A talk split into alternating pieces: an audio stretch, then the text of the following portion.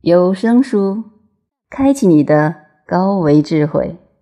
刘峰著《新能源校定》第十讲：生态智慧系统二，人类生存发展的宏观阶段：原始共生、野蛮竞生、文明竞生、和谐共生。我们再看横向的能量发展、事物发展、人类发展的历程。这个世界出现了生物、出现了人以后，人类经历了几个非常明显的阶段。第一个阶段是原始共生阶段，在那个时候，人类对地球资源的占用是极其有限的，地球丰富的资源足够让人类在这个环境中自然的生存，同时。人类也以一种符合当时整个地球整体生态链的存在方式，合理的存在于地球环境之中。人和人是一种自然而和谐的生命状态。随着人类欲望的膨胀，人类开始希望占有更多的资源，享有更多的权利。这个时候就进入了第二个阶段——野蛮竞争阶段。在这个阶段，人类所呈现的状态是弱肉强食，强权因船坚炮利而获得自己所需要的所谓的控制和资源。在这个大前提之下，人类经历了灾难深重的发展过程，就是连绵不断的战争、杀戮、掠夺，产生各种各样的仇恨。两次世界大战发生以后，主流人群开始清醒过来。发现如此发展下去，人类将会与地球提前同归于尽。特别是人类根本经不起下一步核战争的摧残。在此大前提下，人类开始发展经济活动。主要的经济活动产生于近代。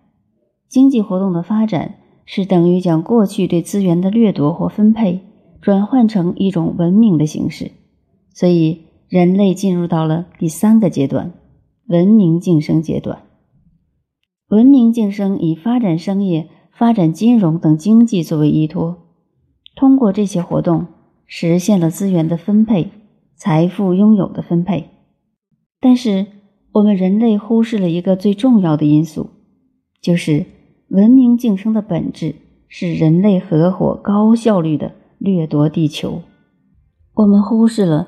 人类的发展和地球之间居然出现了如此明显的矛盾，很多地方的土地不能用了，水被污染了，近些年空气也被污染了，我们已经无处躲藏了。在发展经济的过程中，为了繁荣经济，人类用尽自己的聪明和所谓的才智，并以推动经济的发展作为人类文明的一种标志，其实。这是一个严重的误区，因为从整个宇宙能量和谐来讲，真正自然的能量关系才是真正健康而持久的。所以说，道法自然。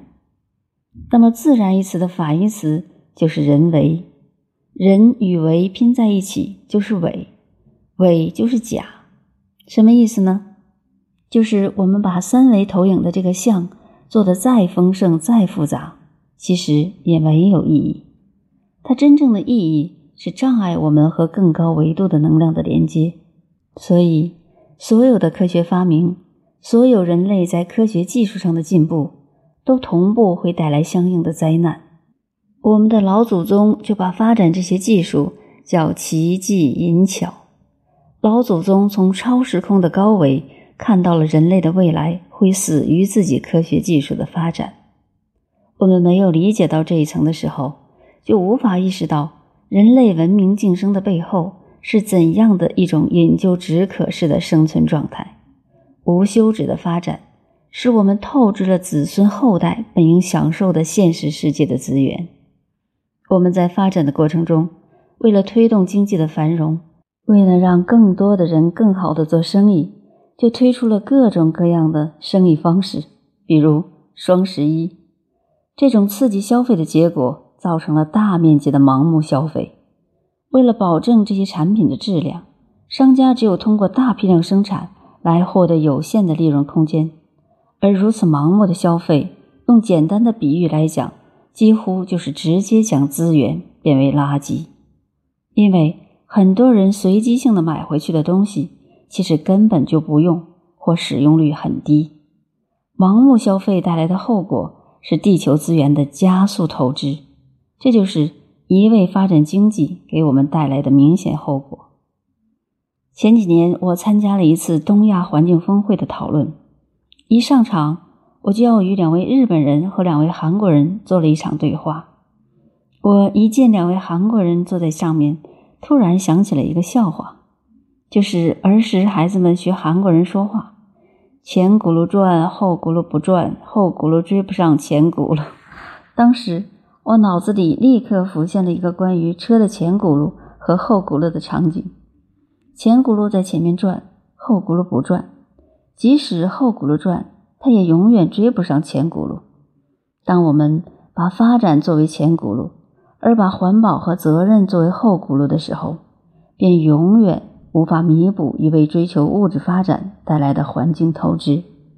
这就是近二三十年来我们拼命地说环保，但由于是物质发展在引领着整个人类的步伐。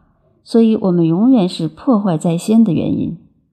到了当下这个时空，一定要转变思想，要把责任变成前轱辘，也就是在责任引领下的发展，在责任模式引领下的商业模式，才能使我们人类可持续生存。大家注意，我这里已经不提可持续发展了，因为我们所面对的是生存的危机。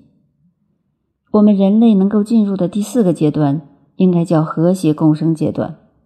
和谐共生不仅仅是指我们人和人之间的和谐，族群和族群之间的和谐，国家和国家之间的和谐，而且是我们人类和所有众生的和谐，和整个自然环境的和谐。